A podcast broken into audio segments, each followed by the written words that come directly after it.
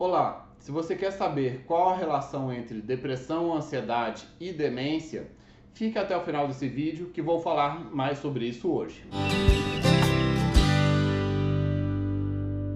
Olá, meu nome é Dr. William Rezende do Carmo, sou fundador da clínica Regenerate e no meu canal falo sobre dor, sono, Parkinson, emoções, neurologia geral e toda semana tenho Neuronews, no qual eu trago as últimas novidades do mundo da neurologia para você.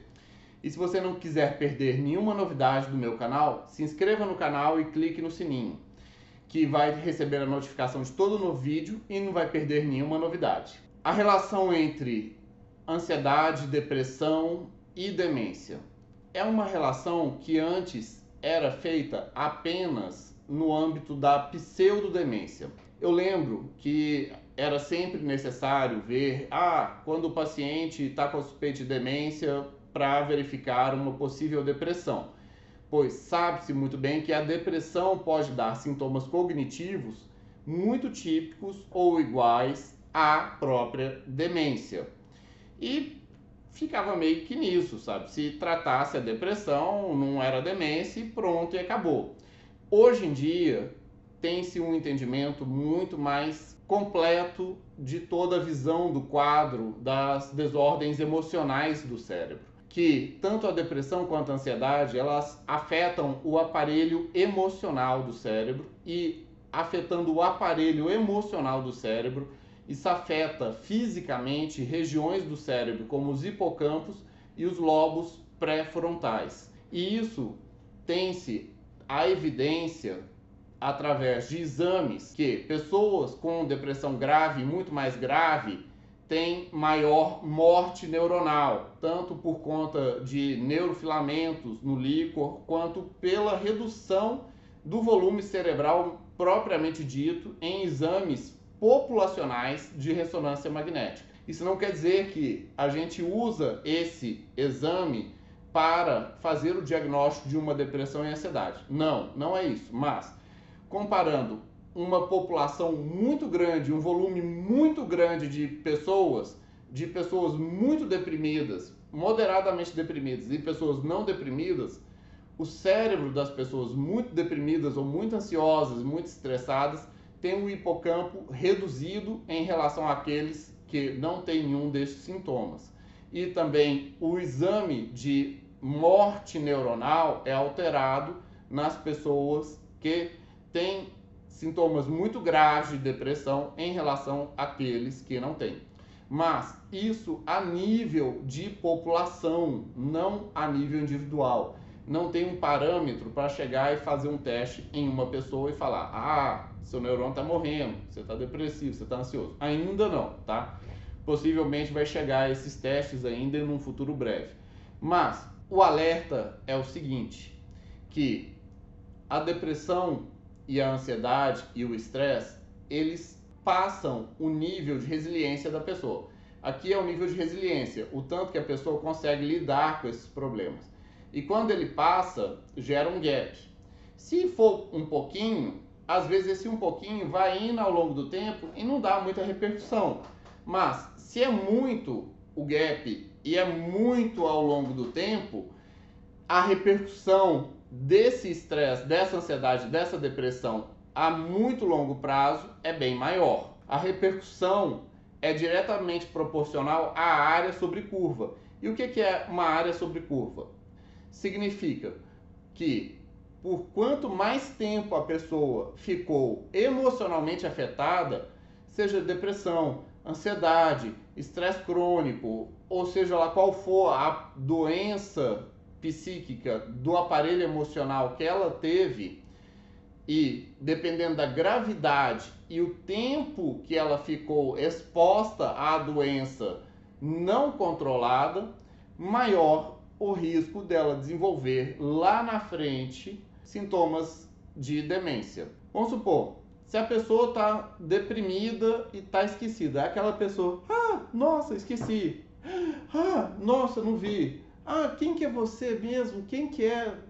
A pessoa está esquecida de tudo para toda hora, ela não lembra das coisas, ela não reconhece as pessoas, ela não lembra de nada e é depressão. Ok, essa é a causa. A pessoa é jovem, ela não está tendo problema de Alzheimer. Ela está lá na casa dos 40 anos de idade, na casa dos 30.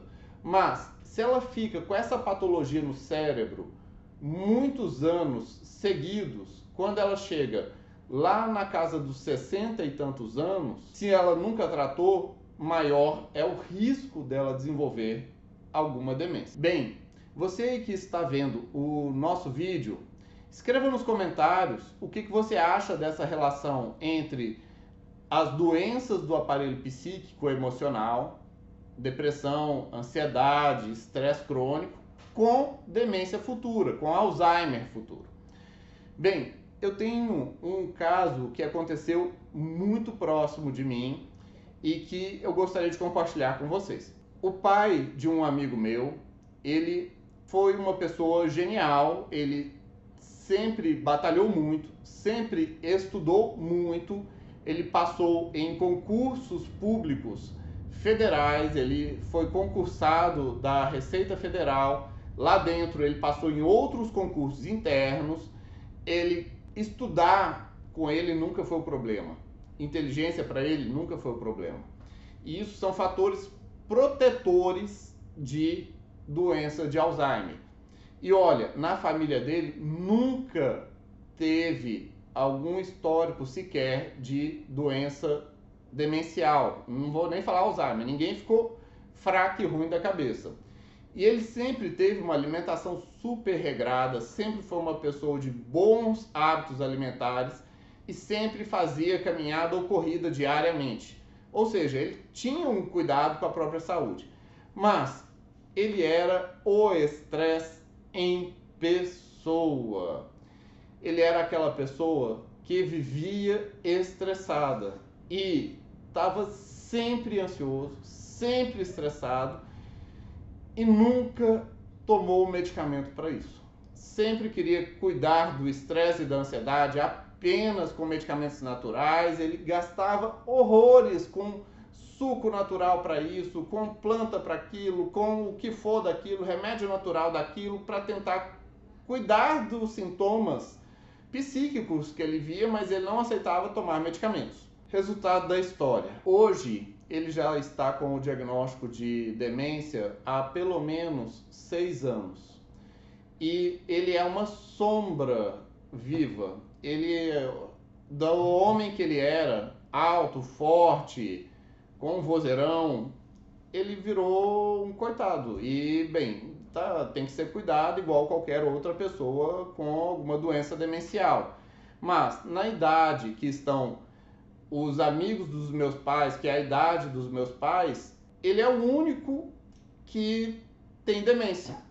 E isso veio exclusivamente, no meu ponto de vista, ou pelo menos fundamentalmente, da falta de cuidado do estresse crônico e da depressão crônica, da ansiedade crônica que ele sempre teve e sempre não buscou ter o correto tratamento. Bem, a boa notícia é que são causas tratáveis. Se uma pessoa está com uma depressão muito grave, ou uma ansiedade muito grave, um estresse muito grave, ou até mesmo a soma de depressão e é, transtorno de déficit de atenção, é possível tratar ambas as patologias e a pessoa ter um desfecho totalmente diferente no seu futuro, na sua velhice. E não são os medicamentos que causam a demência, é o contrário, é o não tratamento da maneira correta da patologia e esta, na evolução da história natural dela, que vem a demência. Você aí que conhece uma pessoa que é o estresse em pessoa, é como se fosse o seu saraiva e não se trata, não se cuida, envie o link desse vídeo para essa pessoa. Pode ser que você ajude ela a não ser um demente no futuro. E veja aqui ao lado, pois eu preparei uma surpresa muito legal para vocês e temos outros vídeos relacionados ao tema no canal e dê aquele like, dê aquele joia e compartilhe, pois conhecimento quanto mais compartilhado, melhor para todos. Abraço, até mais.